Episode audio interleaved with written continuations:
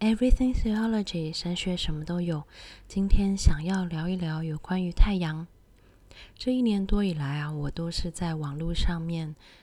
聚会，就是啊、连线，跟我以前在英国爱丁堡的母会连线。那啊、呃，英国人都很喜欢问天气，就会问现在天气怎么样啊？然后爱丁堡那边他们、最近就说他们觉得现在很热。那哦，我就问他们说多热啊？现在几度？然后，然后呢，他们就说十八度。然后我就觉得很好笑，就大家都觉得蛮好笑的。尤其是我们这些已经就是生不在爱丁堡，可能在亚亚洲国家的人都觉得十八度很热，是蛮有趣的。因为我们三四十度啊，然后哦，虽然在室内开冷气也是二十几度，我们就已经觉得还 OK 了，但是。我们不会觉得十八度是很热嘛？那所以啊，在这世界上不同的纬度、不同的地方，对于呃温度或是对于呃环境的的认知就不太一样，尤其是关于太阳的感受。我还记得以前我在呃英国的时候呢，因为在爱丁堡，那真的是非常的冷。人家常常说爱丁堡的有三种天气，就是。冷，很冷，非常冷。所以呢，嗯，尤其在冬天的时候，太阳在下下午三四点可能就下山了，那就开始面对的是漫长的黑夜。那很多人就会觉得很忧郁，因为晒不到太阳。那尤其在冬天的时候呢，整个英国呢可能会弥漫在一种全国性的 Winter Depression 里面。那尤其是。嗯，苏格兰这边啊、哦，更是寒冷啊，风风大雨大这样子的气候。我还记得，啊、在冬天的时候呢，我觉得，嗯，有一阵子我觉得非常的忧郁，那非常的寒冷，也都看不到什么阳光。那有一天呢，突然就好像出了一点点的太阳。那太阳呢，还通过透过那个建筑物洒下来，就是有有一道光束，然后洒在那个路马路边。那时候我过马路，我就跑去那个那一个光束里面，站在沐浴在那个光束里面。然后我同学就说：“June, quick, we are going to be late。”然后我就说：“Please, just give me thirty seconds。”就很想要站在那个光里面，就算是三十秒、几秒钟都好，就是。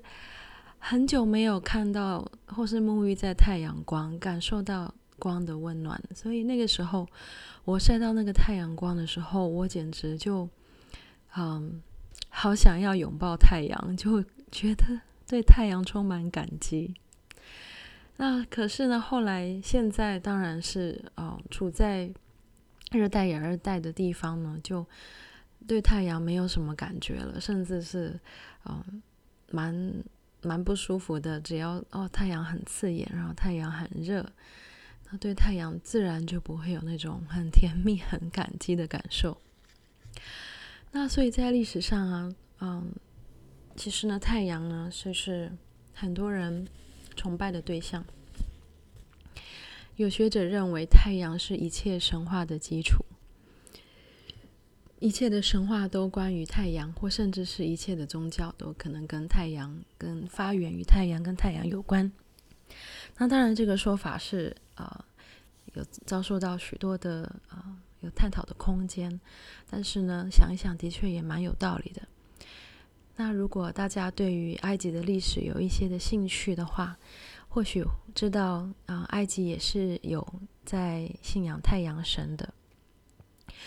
那本来太阳神是众多神明之一，嗯，我们也知道埃及它美文化美丽的呃一个方面呢，就是它有许许多多的图像，嗯，很多的壁画，然后上面有呃绘制着许多的啊、呃、许多的神话故事，尤其是在啊、呃、名门望族法老的呃坟墓的墓穴里面呢，墙壁上常常是有非常。复杂、非常美丽的壁画，在绘制着他们心目中的死后世界。那太阳神呢？啊、自然就是神明当中的一个。嗯，像是啊、呃，就是著名的 Ra，就是啊、呃，太阳，一个圆圆的太阳，那它它可能是有一个啊、呃、人人性化的形象，那或是人与人啊、人与动物合并的一个形象，比如说人的身体，然后 falcon 就是鹰的头，然后上面顶着一个太阳太阳的光盘，这样子的一个形象。那嗯，在呃埃及的历史当中呢，本来呢，在很多很多众神明的信仰里面，突然呢出现了一个法老和他的太太，嗯，他们呢独尊太阳神，就是只想要信太阳，其他的呃众神呢都呃不屑一顾，应该是这样说吧。他们就进行了一个宗教改革。那这一对著名的夫妻呢，他们的呃所促成的。文化呢，就在这个阿玛纳的这个特别的这个呃考古的呃遗址里面，那形成了独树一格的太阳神的信仰的文化。那他们独尊太阳神的这对夫妇啊，阿肯纳顿跟纳菲提提，他们是啊、除了信仰想要独特独树一格之外呢，他们有自己的想法，他们也啊。在艺术的其他方面，艺术的风格，嗯，也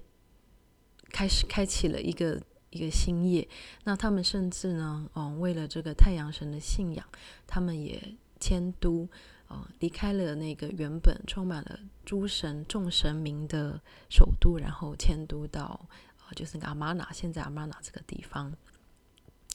那这个阿肯纳顿跟纳菲提提他们有一个蛮有名的儿子，就是大家都知道年轻啊、呃、就过世的法老王图坦卡门。嗯，那图坦卡门的这个黄金的假面呢，大家哦心心里大概脑中都会有一个印象，那也是埃及的文化的一个缩影，就是他的美学是那个样子。可是呢，他的父母亲呢，就是阿肯纳顿跟纳菲提蒂呢，他们的呃，壁雕或是他们所呈现出来的美学，却是一个不一样的线条和不一样的模式。那许多人呢，甚至觉得也就不是那么的美了。嗯，他们只信呢那个太阳神，叫做阿腾，就是阿顿。那不只是啊、呃、独尊太阳神，而且还把太阳神呢呃抽象成为一个光。太阳饼呃光 光盘光碟 sun disk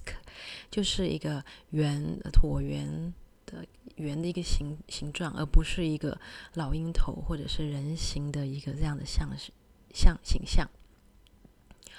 嗯，所以呢，嗯，就许多后世的人就觉得他们真的非常的特别。那我，嗯，这个这个先生呢，跟他的太太呢，于是呢就。他们的太阳神信仰呢，就 让后世觉得非常的好奇。那 Nefertiti 呢，也是著名的一位美魔女的，非常的美丽。她的头像呢，就在德国的一个博物馆里面。我记得我去德国博物馆看到那个啊 Nefertiti 的头像的时候，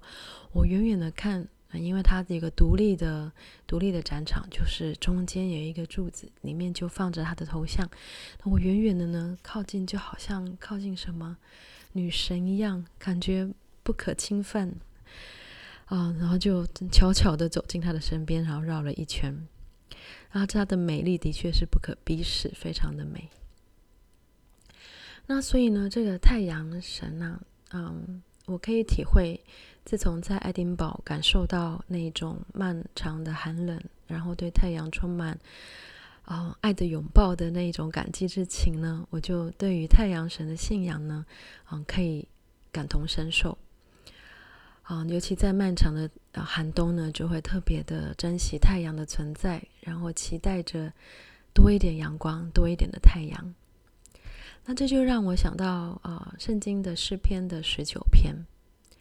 那其实啊，这个这个阿肯纳顿跟纳菲提提他们这个太阳神信仰，也被认为呢是跟基督教的信仰有关的就是呢，有一些的学者他们认为，基督教就是早期犹太教犹太人的一神信仰这样的观念，可能嗯、多少有受到埃及这个阿肯纳顿他们一神太阳神信仰的影响。那当然这个是有争议性的啦。那不过啊、在宗教学术的领域里面。嗯、有所争议也是好事，大家可以嗯、来讨论。反正我们都是后人，那也不在当时的现场，也不太清楚实际的情况。而且呢，文化互相的影响本来也是很自然的事情。那嗯、所以呢，就有学者认为啊，诗篇一百零四篇跟阿根纳顿他有一一首诗，就是《太阳颂》，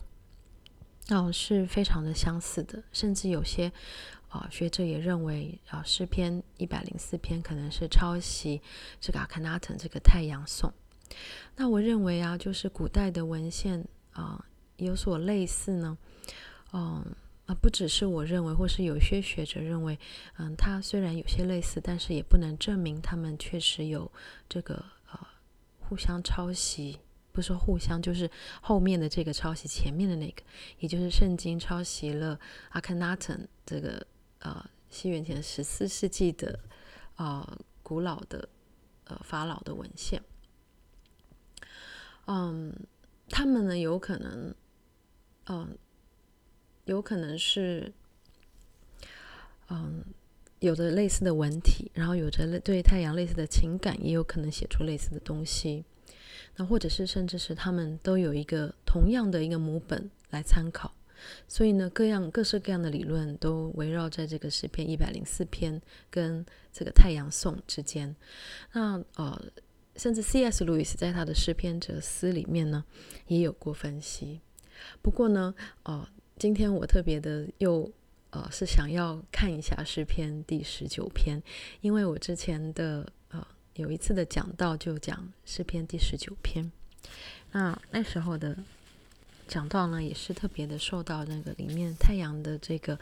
呃描述的吸引。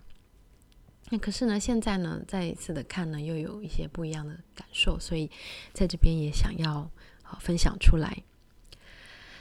诗篇第十九篇是这么说的：大卫的诗交于灵长，诸天述说神的荣耀，穹苍传扬他的手段。这日到那日发出言语，这夜到那夜传出之事。无言无语，也无声音可听。他的亮带通遍天下，他的言语传到地极。神在体其间为太阳安设帐幕。太阳如同新郎出洞房，又如勇士欢然奔路。他从天这边出来，绕到天那边，没有一物被隐藏，不得他的热气。耶和华的律法全备，能苏醒人心。耶和华的法度确定，能使愚人有智慧；耶和华的训词正直，能快活人的心；耶和华的命令清洁，能明亮人的眼目；耶和华的道理洁净，存到永远；耶和华的典章真实，全然公义，都比金子可羡慕，且比极多的金金可羡慕；比蜜甘甜，且比蜂房下滴的蜜甘甜。况且你的仆人因此受警戒，守着这些便有大赏。谁能知道自己的错失呢？愿你赦免我隐而未现的过错。求你拦阻仆人不犯任意妄为的罪，不容这罪辖制我，我便完全免犯大罪。耶和华我的磐石，我的救赎主啊，愿我口中的言语，心里的意念，在你面前蒙悦纳。我特别喜欢诗篇十九篇里面关于太阳的描述，虽然呢，它只有呃短短的呃两节，就是嗯、神在其间为太阳安设帐幕，然后太阳如同新郎出洞房，又如勇士欢然奔路，那从天这边绕到天那边，三节，啊、是没有很大的分量，不过呢，啊、这整个对于诸天、对于宇宙的描述呢，对于太阳的描述呢。也都非常吸引我，就好像我在我们 Podcast 啊，一直都常常分享跟星、跟天空有关的啊，像是克普勒、牛顿啊，或者是最近的啊这个 Stephen Hawking 啊，其实他们都是对于天、对于啊天象有啊非常卓越的认识。嗯，那这篇诗篇十九篇呢，就呃大家。这样子听起来呢，有没有觉得好像很明显的就分成两块？就是前面呢讲着天，讲的天象，然后突然呢就一直在讲法律，好像讲耶和华的律法。然后呢，啊，或是说分成三块，第三块就是，呃，就好像这个人作者，比如说是大卫王，就好像充满了自省的这个，呃，自省的功夫的这这些描述。所以呢，诗篇十九篇当然也啊、一样的。啊，在他的写作的过程，相关的的讨论就非常的多。呃，是说呃，可能是呃，本来是两个文本，然后拼合拼合在一起，或者是在他的这个呃写作，其实是非常多的时期的写作编辑而成。那当然，这个呃，在旧约的圣经的研究里面呢，嗯，常常就是会有分成 diachronical 跟 synchronical 的不同的方式。就是你考虑到它的时间的不同顺序，尤其是德国的学者们，他们啊、对于啊、写作的时间是非常的讲究的。可能一个圣经的篇章，比如说以西结书的四十章到四十八章呢，就是我研究的段落，就有学者认为可能有七个以上的写作时间来啊、呃、拼接或是编辑而成。那呃很厉害的学者呢，他们在一个希伯来字或是一句话里面呢，就可以看出这个。呃，这句话里面可能有好几个不同时代的痕迹。那早先的希伯来文呢，或者是晚先的希伯来文呢，都有一些特色，所以因此可以以供辨识。那呃，所以呢，如果是 diachronic 这个看它的时间的呃的编辑呢，可能一篇十篇十九篇呢，可能也会被呃切切成好几块。那可是呢，synchronical 就是把它看成一篇一个文本，嗯，之前我可能已经有讲过了，可是呢，这个真的蛮重要的，所以啊、再再强调一次，那 synchronical 就好像是用这个 Photoshop 的语言呢，就好像是 merge into one layer，就是你虽然用很多图层去画，但是最后呢，你把它啪压扁成为一个图层，所以看起来呢，就是一个档案。那一个图层了，那呃，synchronical 就是呢，不管它的写作过程或许有多少的啊、历程，可是呢，最后呢，在我们面前的这个 final form 的这个最终的文本的样子，就是目前刚才我念的这个这个样子。那啊、当然我刚才念的是和合本的翻译。嗯，那呃，所以呢，用这个 final form 的观点，就是把它看为是一个完整的一个篇章，那也就不会需要去讲究，或者是呃，去因为它它它可能是从好几个呃文本编辑而成而感到很困扰，而能够把它当成是一个前后一致的文本去阅读。那因此呢，这个从是从 final form 的观点呢，诗篇十九章呢。就是一个从第一节到第十四节，就是一个完整的文献。那我发现，除了呃，除了从 Final Form 的观点来看呢，我认为呢，从从哲学，尤其是呃荀子的哲学呢，我认为也可以有很好的解释。在嗯、我手边有一本佐藤将之啊、呃、Masayuki Sato 的一个日本学者，那他。有一本书叫《参与天地之治：荀子礼智政治思想的起源与构造》呢，就是他在研究的就是荀子思想里面的治理之道，尤其是参与天地，也就是嗯，参考，就是简单翻译就是参考天地之秩序来治理的一个啊哲学。那在于荀子的这个哲学里面呢，他是认为呢，荀子主张啊，人若想要接近道的规律性和无谬误性，他应该要建立正确适当的心的认知功能。所以呢，嗯、从这个观点来看呢，这一篇诗篇十九篇的前后就完全没有不一致的问题。虽然呢，看似前面就是讲大自然，后面突然呢在讲法度跟人。人的道德，可是呢，从荀子的主张来看呢，这就是一个啊正常的类比，因为他认为人要接近这个道德规律，因此呢，前面呢讲诸天宿舍神的荣耀，以及穹苍的手段，以及到后面的神的律法，以及啊、人因此而自省，想要求神赦免自己的过犯，这个都是非常的前后一致的。因为人要接近道的规律，他应该就要建立是正确适当的新的认知功能。啊，也因此呢，人在嗯、观察天以及看是看到天的荣耀和手段的时候呢，他就能很自然的心里面产生一个反应，产生一个自省，或是在天的这个秩序里面感受到自己自身的社会的或是自身经历的没有秩序，而而感受到对于天道或是天德的一种向往。刚才讲到阿肯纳顿跟纳弗提提他们的这个太阳神的信仰，他们那个太阳啊画的就不太一样，就是不只是不是像人一样的拟人化的神明，而且那个那个 sun disk 太阳饼，就是那个太阳圆太阳呢，还有一一个一个棒棒伸出来，就是太阳光线或是太阳的热度啊，太阳光线呢的呃的末端呢还有手，那个手就是。啊，大家可以想象一下嘛，就是埃及壁画的手，就是大拇指跟四肢是分开，然后四肢好像是连在一起的这样子的手，就很像乐高的那个手，就是每一个光线都有一个手，所以就一根一根的棒棒，然后呃太阳光线上面都有一个手，然后呢这个手呢上面呢很多还有这个就是埃及的。啊、呃，生命的那个符号就是十，很像十字架，然后上面多一个圈圈这样子。那这个，嗯，这个手，太阳神的手呢，就啊、在啊、阿肯纳顿的这个壁画的石雕里面呢，就这个手，太阳光线就扶着他和他的全家，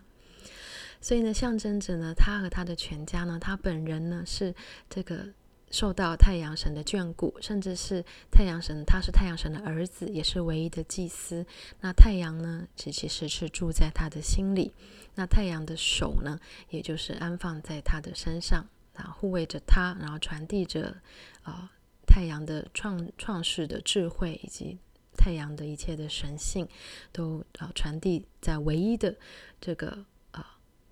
唯一的祭司阿肯纳顿的身上。所以呢，他就，嗯，去，他就去，呃，去掉了这个众神明，啊、以及众祭坛，啊，把所有的信仰都集中在他自己和他的太阳的，呃，太阳的这个太阳饼的上面。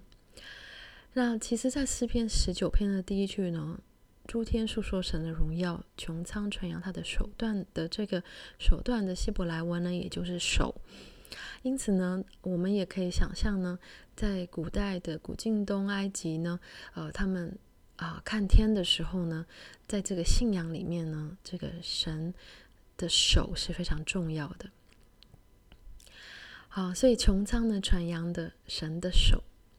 也就是呢，在诗篇十九篇呢，不只是看到太阳的手，是更高的一个层次，是在宇宙的层次里面呢，啊、以及在宇比宇宙更高的层次呢，也就是在上帝的层次呢，有上帝的手，也就是呢，不只是太阳的手或是穹苍的手，而是上帝的手。而上帝的手段呢，他的手，嗯，借由的穹苍，也借由着太阳来显示出他的啊，他的规律性和无谬误性，以及他的诚诚信以及纯洁，就好像。和合本在从第一个段落到第二个段落中间的啊注解的上面写着“神之言纯洁真诚”，所以呀、从荀子的观点，这个第一个大段落呢是自然世界的“诚”，也就是诚实的“诚”，一个言字旁一个成功的“成”。荀子认为“诚”呢是一个有扩张的动态，就是啊、uh,，dynamism of growing。这个扩张的动态呢，就相对于静态，呃，就相对于，嗯，这个好像这个这个一个固定的一个东西，比如说太阳神，就只是信仰太阳，那在诗篇十九篇这边呢，就仿佛是讲出了荀子的这个扩张动态一样，因为呢，自然世界的城呢，就变成一个类比，它类比出啊、这个神的城，以及类比出是人类世界的城。自然世界的城呢，有一个特色，就是它是不言不语的，这个是一个 providence，非语言特质的天地以及四时以及太阳的路径。那人类世界的城呢，嗯，它呢显现出来是 sincerity 或是 truthfulness。那第一节到第六节呢，是自然世界的城。非语言特质的，他这边也的确提出到，虽然这日到那日发出言语，这夜到那夜传出之事，可是却是无言无语，也无声音可听的。而这个神的量带通遍天下呢，就是一个准神，是一个领域的概念。这个传言语传到地极呢，神在其间为太阳安设帐幕。也就是说呢，这边跟太阳神信仰很不一样的，就是在太阳之上，上有诸天跟穹苍，并且呢，有更大的有一个创造者在其中。而太阳的路径和太阳的出现和呃。没落呢，其实呢，都是神的安排。那太阳呢，如同新郎出洞房，又如勇士欢然奔路呢，更显示出一个跟一般太阳神信仰不太一样的的表达，是一个很雀跃狂喜的一个太阳，就好像仿佛是看日出的那种心情。不知道你有没有看过去观赏过日出？嗯，我有一次在。太平山，然后那是从住的地方到看日出，好像有一个路径是要走一段山路的。与现在现在有点印象不清楚，但是是可能要半小时还是多长的路径。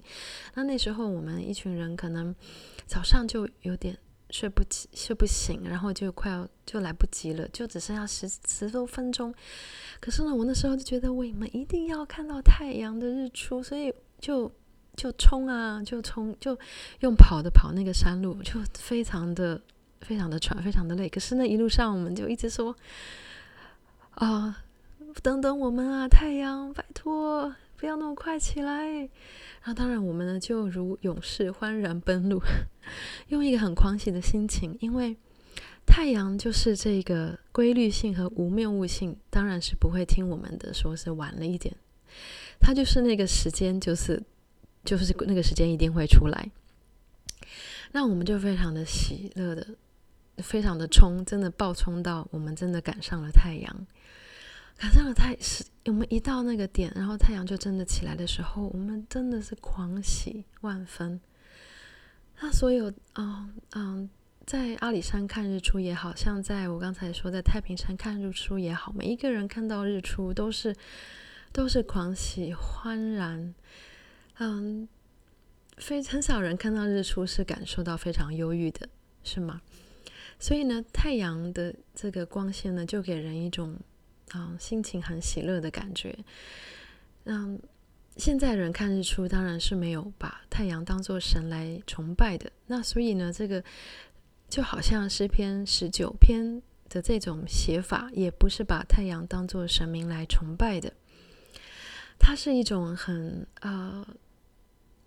很有感情的在这种描述，新郎出洞房，如勇士欢然奔路，来描述他从天这边出来，绕到天那边的这一种啊规律无谬误，不只是这个有律呢，不只是有这个礼律呢，更更是一个喜乐的一种情感，更是一种有爱的一个情感，没有一物被隐藏不得它的热气。那这个热气的翻译呢，其实它是光或是热的这个表达。那在古埃及的信仰里面呢，有也有人在讲说，那个太阳饼其实不只是信奉太阳本身，其实是在信信奉它的光。那当然，当然了，这个宗教的信仰的内涵有很多可以讨论的。但是呢，今天呢，我从荀子的哲学的角度来看呢，这个前面呢，自然世界的城呢，透过一个。荀子所认为的诚的扩张的动态，能同时运作于自然与人类。那诗篇十九篇呢，更进一步的呢，它是可以类比于神本身的纯洁真诚。荀子的不苟里面呢，它是有将诚信与神作为一个连结。荀子说：“诚心守人，则形，形状的形，形则神，神则能化也。化就是化学的化，变化的化。神呢，是统治者为做出正确判断所必备的特质，也就是呢，嗯，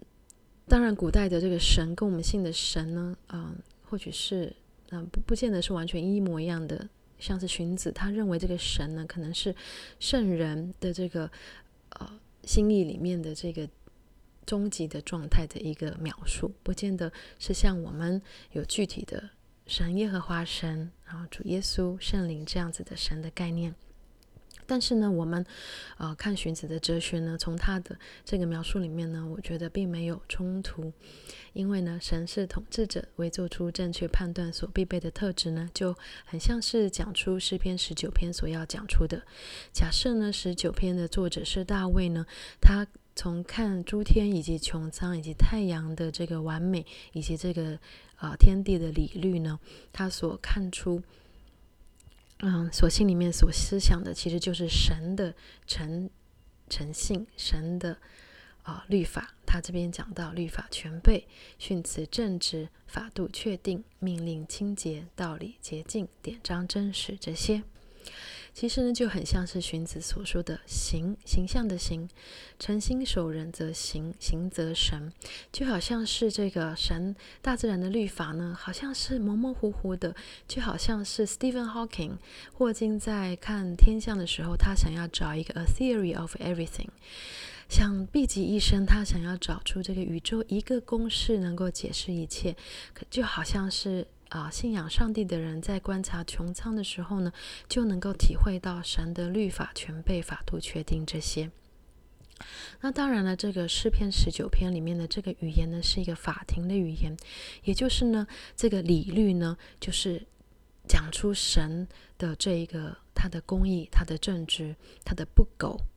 也就是如同法庭一个完美的法庭，不像是我们人间的法庭，我们在啊啊。进行诉讼的时候，我们可能会对于律师的手段或是法法官的公正性，我们都会存着一些的质疑。那我们在看到这个对照的呃这个证词的时候，我们会觉得内心怦然，是充满了难过，或是充满了愤恨。呃，因为对照当然是啊、呃，可能是在讲攻击自己的话，那可能是充满了谎言，啊、呃，充满了不真实的见证。那可是呢，这边呢，呃，耶和华的法度确定这个法度，那在希伯来文里面呢，其实是 testimony，就是啊、是见证证词，是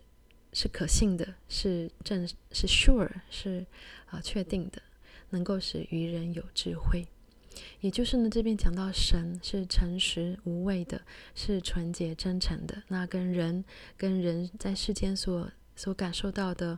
啊、呃、欺骗啊啊谎言的这个真实是不一样的。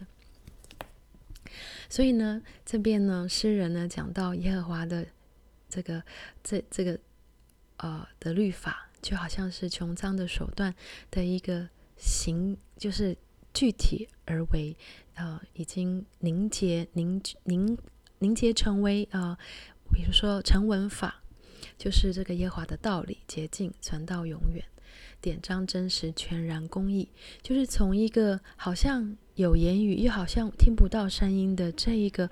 浑浑的这个天地之律呢，凝结成为一个神神的律法，神的叮咛，神的吩咐，成文的、成形的。而这个形神，这个变与化呢，正就是神的特质。那从诗篇诗篇十九篇呢，我们可以改写啊，荀、子的呃不苟，因为他说诚心守人则形，形则神，神则能化矣。我们可以改写成为神能化矣，神之行，诚心守，那则能够知道自己的错失，就能够求神赦免自己眼而未见的错过错。也就是说呢，这些神的律法呢，都是已经成型的这个天地之律，而神呢，能够化，能够造就一个灵魂的苏醒，能够使愚人有智慧，能够使人的心快活，能够使人的眼明亮。这些就仿佛讲出荀子所说的化。这个化呢，就是迁善，就是让人的心转化，也就是人因为认识神，因为在宇宙当中参透了这个神的道理呢，而能够产生一个向往，就是神呐，你来改变我。因此啊，这个城的扩张动态到了第三个段落呢，十一到十四节呢，就讲说你的仆人因此受警戒，守着这些便有大赏。这边呢，就更是讲出的，像是荀子所说的城的扩张动态所说的“诚心守仁则行”，守着人呢，这个守是一个意志的行为。因此呢，不只是看看天，然后就算了，过着一个、呃，心仍然非常的散漫，而是呢，看着天，逐渐的领会，就觉得呢，这个。不只是比金子，比更多的金子羡慕呢，更是要守，更是要守人，能够能神，那使百姓迁善，也就是使自己的心也能够得到转化。守着这些呢，便有大赏。这个大赏希伯来文那个大就是 Rav，就是大 more big bigger 更多。那个赏很有这个句这个字很有玄机，它是 great reward，它是 consequence，就是后果的意思。所以呢，受到这个天地的手段，能够受到感受到神的完美，而能够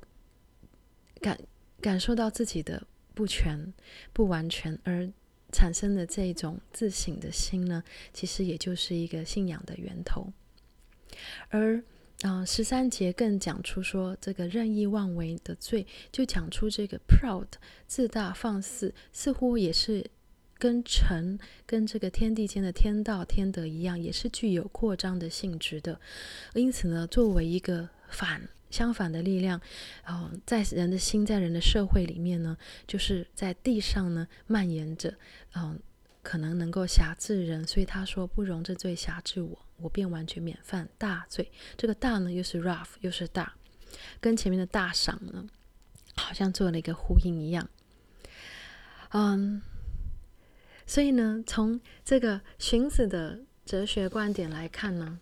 这个诗篇十九篇呢，就是一个城的扩张动态，运同时运作于自然、与人、与神的身上。那荀子的哲学呢，没有像我们一样啊这么具体的信仰这个独一的上帝，但是呢，他的这个城的扩张动态的哲学，确实也能够帮助我们理解诗篇十九篇哦，就好像。好，阿肯拿顿跟纳弗提提他们只信仰啊、太阳，可是呢，在我们的信仰里面呢，却超过了太阳，而能够到了天地和诸天和神的手，以至于神的本身。就好像物理学家如果只观察天地，他可能就只观察到一个物的层次。可是他如果能够看到手，就是手段，也就是物理的部分，也就是理律的部分呢，他可能就是像是霍金，他找到一个 a theory of everything，想要找到这个理，然后他不见得啊、想要找到后面的一位上帝。所以霍金呢，他啊，兼、世人认为他是一个无神论者。因为他觉得要找到理就就好了，就够了。但是呢，有信仰的人呢，或比如说像是呃这个嗯天呃呃以前的科学家，这些基督徒科学家们，他们呢就认为找到物理的法则还不够，他们要找到的是神。就好像呢是诗篇十九篇这边讲到的法，从天地里面看到的法呢，啊以及看到的法理。还不够呢，是从这个法理里面呢看到一个立法的意志，也就是呢这个意志呢不只是有规律，而且它还是一个喜乐的，甚至是有爱的。在这个立法的意志里面呢，想感受到呢是有一个立法者，也就是神的存在，也就是从法进到法理、立法意志、立法者以及神的这个扩张的动态。因此呢。在荀子哲学里面，他认为道德从统治者心中扩张，最终也造成人民心中道德的价值的转变，如同天体不停地运转，此过程没有止息，且万物皆由此而生。那在十篇十九篇，我们的信仰里面呢，就不只是这样，而是神的纯洁真诚呢，在啊、神的心中扩张，最终也到造成我们人心中道德价值的转变，也就是我们的信仰，也就是我们对于神、对于天地的向往。而我们所向往的呢，不只是天地的这一个。规律和无谬性，而是我们向往的是神本身的纯洁真诚。我们在神的身上呢，啊，映照出我们自己的不完全。那我们向往呢，神的这个爱，我们向往的神的纯洁，他的真诚，能够改变我们。好，今天呢，我们就聊的，哇塞，我又讲了四十分钟，哦，其实就是想要从太阳和它的啊自然的律里面呢，来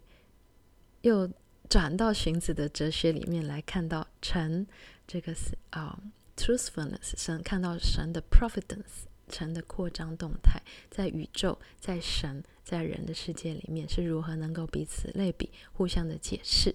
那我们今天的 Everything Theology 都就聊到这边，拜拜。